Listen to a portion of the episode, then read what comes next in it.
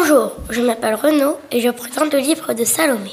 Son livre s'appelle Le Château des Étoiles. L'auteur est Alex et la dessinatrice Alice. L'éditeur est Paris rue de Sèvres. Il existe le tome 2. Voici l'histoire.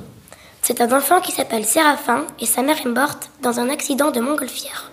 Un certain roi a retrouvé le carnet de bord de sa mère. Il va se lancer dans une grande aventure.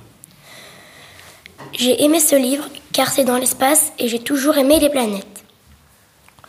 Le moment que j'ai préféré, c'est quand le roi revoit sa cousine sur le balcon royal. Je ne vous en dis pas plus car je préfère que vous le découvriez par vous-même.